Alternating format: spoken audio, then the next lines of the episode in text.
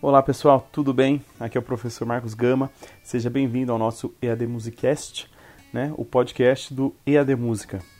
É, é, nós tivemos essa ideia aí de montar um podcast, uma série de episódios, para que a gente possa, para que as pessoas que de repente está fazendo sua caminhada, está dirigindo, possa é, agregar algum valor, né? aprender algumas coisas sobre música e não necessariamente tendo que estar é, conectado com a internet. Dependendo do, de onde você estiver ouvindo, você pode baixar esse episódio e, e pode ouvir onde você estiver. Não precisa estar com a internet depois que você baixou. Beleza, gente? Então, esse é nosso piloto, primeiro podcast. Então, já, acho que assim, já vou avisando que esse provavelmente deve ser um dos piores podcasts, né? Porque a gente geralmente vai melhorando a cada novo episódio, vai melhorando a, o jeito de falar, tudo tudo relacionado com a, com a produção do episódio vai sendo melhorado com cada novo episódio. Mas é, eu vi uma frase assim muito interessante, que se você não tentar, você tem 100% de chance de falhar. Então vamos tentando, mesmo falhando, de vez em quando. O tema desse podcast de hoje, que eu acabei é, montando aqui, é, foi de acordo com umas perguntas que alguns alunos me fizeram. Estudar piano é difícil? Né? Então o tema é esse, esse é o tema do nosso podcast. Estudar piano é difícil? Então eu vou tentar de alguma maneira responder isso, né? É, e dar uma luz aí para quem tem vontade de estudar piano ou para quem já estuda piano e que e, inclusive quem já estuda piano pode comentar aí se concorda ou não comigo com o que eu vou falar aqui. Beleza, gente?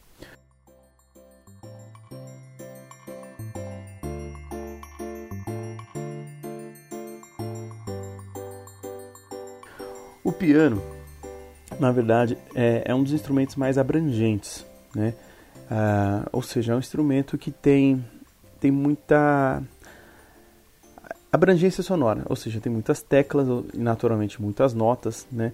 Por exemplo, se você pensar num piano que tem 88 teclas, ou seja, 88 sons diferentes, e você pega às vezes um, uma flauta que pega um, é, em média duas, três oitavas, né?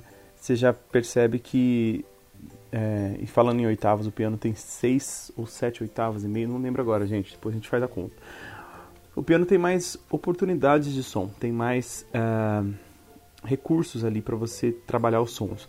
Isso acaba fazendo com que você tenha mais trabalho também, né? Então, se você trabalha com, com três oitavas, tem uma, é, tem uma limitação ali, essa limitação acaba sendo em alguns momentos um facilitador, porque você não tem que preocupar com as outras oitavas. No piano você já tem mais sons, né? Isso pode é, causar algumas dificuldades. É, além disso, o piano é um instrumento harmônico. O que é um instrumento harmônico? Que ele produz mais de um som ao mesmo tempo. Você tem 10 dedos, você pode fazer 10 sons ao mesmo tempo. Você pode fazer até mais de 10 sons ao mesmo tempo se você tocar com o braço dar uma abraçada no piano, você consegue fazer as 40, 50 teclas tocando ao mesmo tempo, né? Ou seja, é um instrumento harmônico.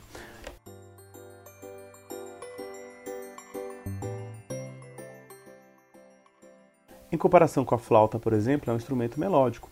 Ele faz um som de cada vez. Então, o músico que vai estudar a flauta doce, ou a flauta transversal, ou algum instrumento de um som só, por exemplo, saxofone, vai tocar um som de cada vez. Por mais complexo que seja, vai ser um som de cada vez. No piano, pode ser vários sons é, ao mesmo tempo. Né? E às vezes eles são tocados ao mesmo tempo e às vezes são tocados em um estilo de contraponto, que seria melodias que se sobrepõem. Exemplo, Bach faz muito isso, música barroca acontece muito isso. Você começa com uma melodia na mão direita, depois entra mais uma melodia na mão esquerda, depois entra uma, mais outra melodia na própria mão esquerda, né? duas vozes, dois dedos faz uma melodia, outros três faz a outra. E assim vai. É uma saladinha, né, gente? Mas assim, é um instrumento. É, eu tô falando aqui, você deve estar tá até ficando meio assustado. Nossa, acho que eu nem vou estudar piano. Mas a verdade, o que eu quero chegar é o seguinte: o resultado sonoro do piano é muito gratificante, gente. É muito legal. Não estou falando que não é de uma flauta, de um violino, tá? Mas a gente está falando do piano aqui. É muito gostoso, gente. Você poder sentar num piano e você fazer seu próprio som. Você não depende de outros instrumentos voltando comparativo aí com flauta, piano, violino, flauta, violino, instrumentos melódicos, é, você você acaba tocando esses instrumentos, você acaba ficando meio sozinho. Para ficar um som legal, você precisa ter um acompanhante. Você tem que ter alguma percussão ou, ou um, um, violão, o próprio piano para acompanhar. Agora, o piano você pode sozinho fazer sua música, né?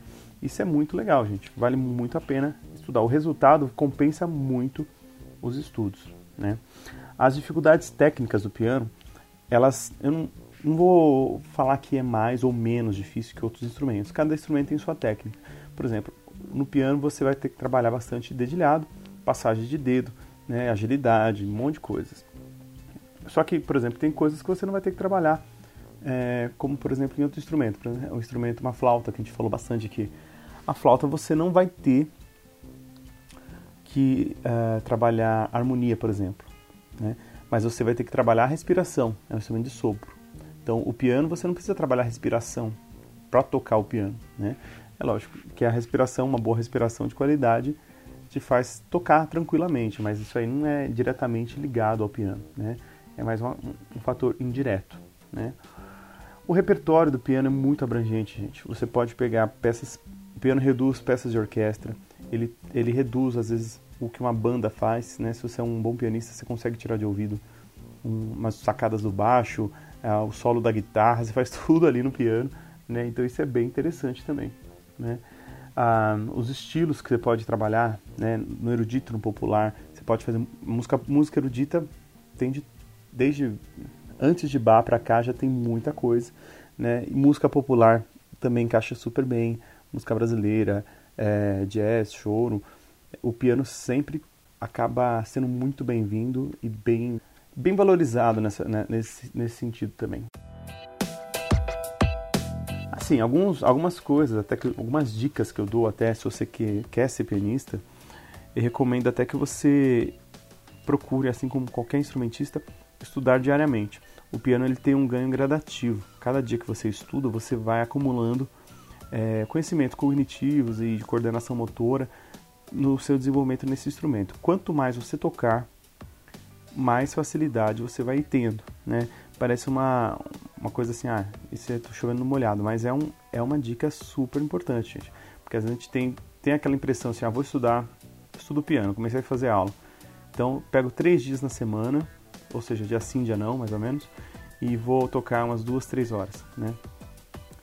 Dá um certo resultado, mas eu acho que compensa muito mais você tocar todos os dias uma hora, por exemplo, do que pular alguns dias, porque é como se fosse uma, atividade física, seu corpo vai se acostumando, vai, vai criando resistência, vai criando musculatura.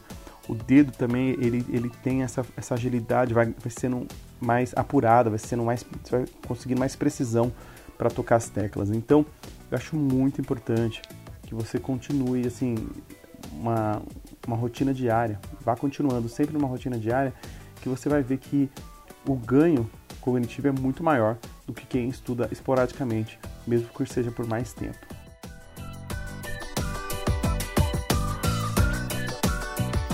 Eu recomendo também que você segmente seu estudo de piano, né? Porque o piano, como eu falei, ele é muito abrangente. Né? Ah, vamos imaginar, por exemplo, um instrumentista quem toca acordeon. Né? Quem toca acordeon vai tocar geralmente um forró, baião, algumas músicas ah, algumas valsas, né? algumas musetes, mais ou menos nesse setor aí de, da música. Né? Agora o piano ele tem um pouco mais de abrangência, ele trabalha bastante, ele pode trabalhar todos esses, esses estilos, ele trabalha praticamente todos os estilos. Você consegue tocar rock, você consegue tocar jazz, é, músicas eruditas em geral. Então, assim, quando eu falo segmentar, você escolher mais ou menos para onde você quer ir. Né? Eu quero, por exemplo, tocar jazz. Né?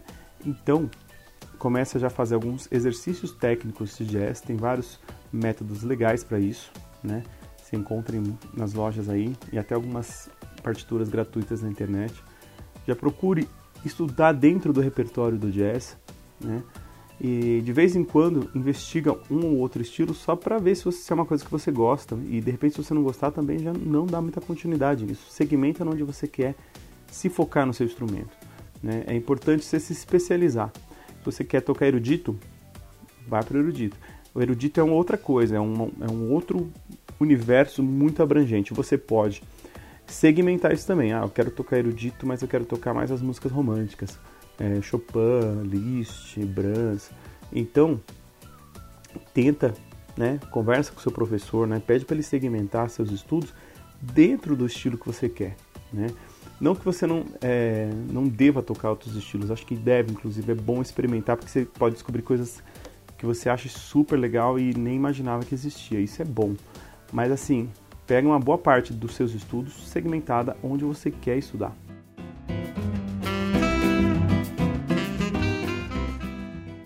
Eu posso dizer, por exemplo, como aluno de piano que fui, ainda sou de mim mesmo, não estou tendo aula de piano, mas eu toco praticamente todos os dias. É, nem sempre você vai tocar o que você gosta. Né? Você tem que fazer alguns exercícios técnicos que às vezes você não gosta muito, escala, arpejo, alguns, alguns livros de, por exemplo, Anon, Zerne. Mas assim, faça pensando que é para alcançar um objetivo maior. Né? Eu quero, vou tocar isso aqui para para conseguir é, chegar numa peça tal que eu quero. Por exemplo, eu quero tocar um a Rhapsódia Húngara de Liszt, número 2. Né? Então, eu tenho aquela cadência lá já no começo da música. Aquela cadência envolve uma escala bem, bem, bem, bem trabalhadinha. Então, vou pegar, por exemplo, a escala de uma escala de mi bemol, si bemol, é, dó sustenido, essas escalas dentro mais ou menos das notas que usam naquela cadência, né, para ganhar um, um, uma base técnica nos meus dedos para que eu possa chegar nessa cadência e não ter tanta dificuldade de tocar, meu dedo já esteja calibrado. Imagina como uma atividade física, né? Você vai, você quer correr uma maratona daqui 4, 5 meses. Você não vai ficar parado e quando chegar a maratona você vai começar a correr. Você já tem que se preparar agora. Né? Então você quer tocar aquela cadência daqui uns dois meses, comece a estudar escalas, arpejos, é, estudos de virtuosidade, né? Então depende do seu nível onde você está. Né? Use os exercícios técnicos como degrau para você chegar onde você quer. Então, basicamente é isso. Se você gosta ou não, né? É, a questão da parte técnica não é questão nem muito de gosto. Acho que é questão de você pensar como um processo de desenvolvimento. E é muito legal, assim como uh, atividade física, você se sente bem depois que você termina, os exercícios técnicos, se você fizer muito bem feito, você vai se sentir muito bem, porque você vai ver que seu dedo está mais, mais flexível, mais dinâmico, mais uh, pronto para tocar, mais preciso nas notas, isso é super importante.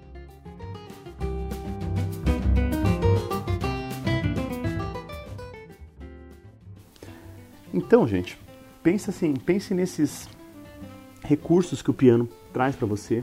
Eu falei dos desafios, né? É, estudar piano é difícil, é fácil. Na verdade, assim, qualquer coisa que você vai fazer na sua vida tem um desafio, né? Pode ser grande ou pequeno. Então, só que assim, junto com esse desafio vem o ganho que você vai ter, né? Então, dependendo do que você vai fazer, o seu ganho, se for uma coisa que não é tão desafiadora, você vai perceber que o ganho às vezes também não é lá aquelas coisas. Mas às vezes, dependendo do que você vai fazer, o esforço é muito grande e você vê que o, o ganho é, supera as expectativas.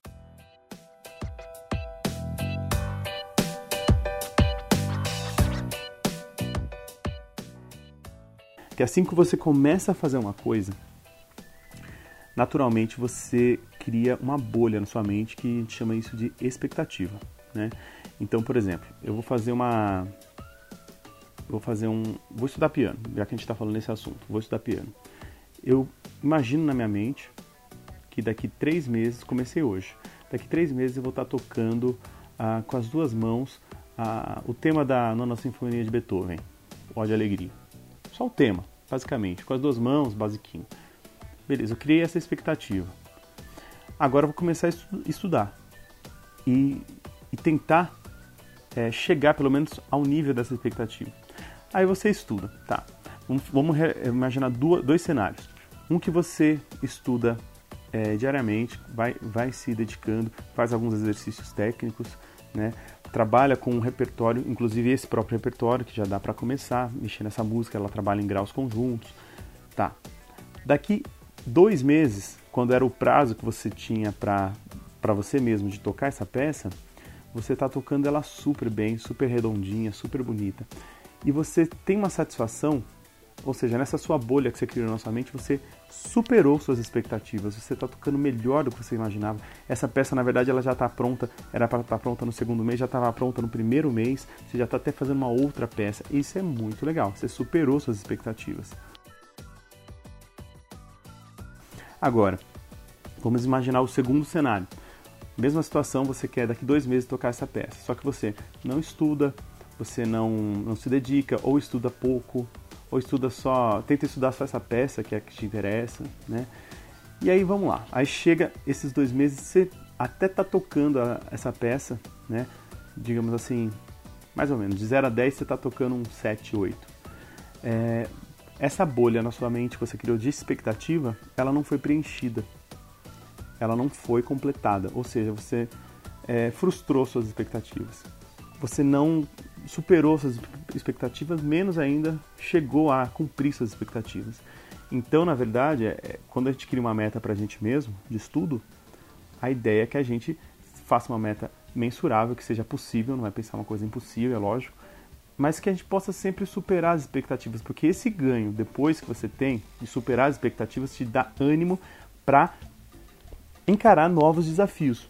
No caso aí do estudo de piano, consegui essa peça em dois meses, superei minhas expectativas, consegui em um mês, superei minhas expectativas, eu crio uma nova expectativa, eu crio um novo degrau. Né? Digamos assim, meu, meu objetivo final está tocando bem piano, para tocar em algum lugar, para tocar por hobby, mas cheguei. Então, é, você, não, não vai da noite para o dia já estar tá tocando super bem o piano. Você tem que estudar. Então, você tem que criar algumas metas, algumas metas, desculpa, uns degraus que você vai subindo, né? Digamos que essa da, da de alegria aí de o tema da nona sinfonia de Beethoven foi o primeiro degrau. Agora você vai subir o segundo degrau. Eu quero fazer, por exemplo, um o minueto de Bach em sol maior, a primeira parte daqui três meses com, com mãos juntas. É um próximo degrau, é um pouco mais complexo, envolve uma leitura, um pouco mais trabalhada e tem notas mais rápidas, um pouquinho, tem alguns treinadinhos, ornamentos. E aí, gente, nesses degraus que você vai subindo, você vai chegando no seu objetivo. O importante é ter consistência, não parar, não desistir, ter resiliência e ter também assim foco, tudo que envolve, né, gente, a qualidade do seu do seu da sua sonoridade. É, ou seja, um hábito saudável nesse sentido.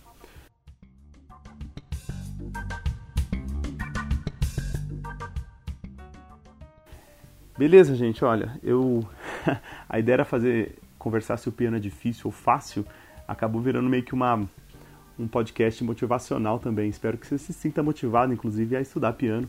Eu até agora, ah, inclusive, agora dá até uma vontade de sentar lá no meu piano e começar a tocar um pouquinho. Mas, uh, mas a ideia é justamente essa, ter esse bate-papo, né? Ter esse, essa conversa com você para ver para você sentir se você é para você ou não o estudo do piano. Muito do que eu falei aqui, na verdade, serve para outros instrumentos também, gente. Essa questão do estudo, da dedicação, do seu engajamento, no seu, no seu comprometimento com você mesmo, né? Do, de, do seu progresso. Então, espero assim que tenha te ajudado, né? O piano, assim, resumindo tudo, o piano é difícil? Eu vou dizer assim, a resposta que eu dou é um instrumento que tem seus desafios e que esses desafios superados, degrau a degrau, como a gente conversou agora, ele traz um ganho muito, muito, muito satisfatório. Muito gostoso tocar piano, é muito gostoso você chegar num lugar e tocar. É, você, mesmo que você estude só para você mesmo, se você tocar e está no ambiente, sei lá, e alguém vê você tocando, fala, nossa, que bonito, como você toca bem, que delícia ouvir piano, como eu amo piano, como eu tinha esse sonho de infância em tocar piano, você vai ver que é um sonho de outras pessoas também e que você tocando ali você se sente muito realizado, né?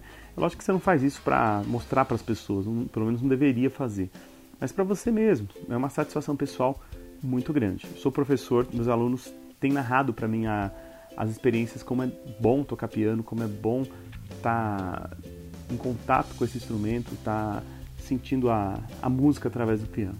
Então, eu acho que vale muito a pena estudar, ok, pessoal?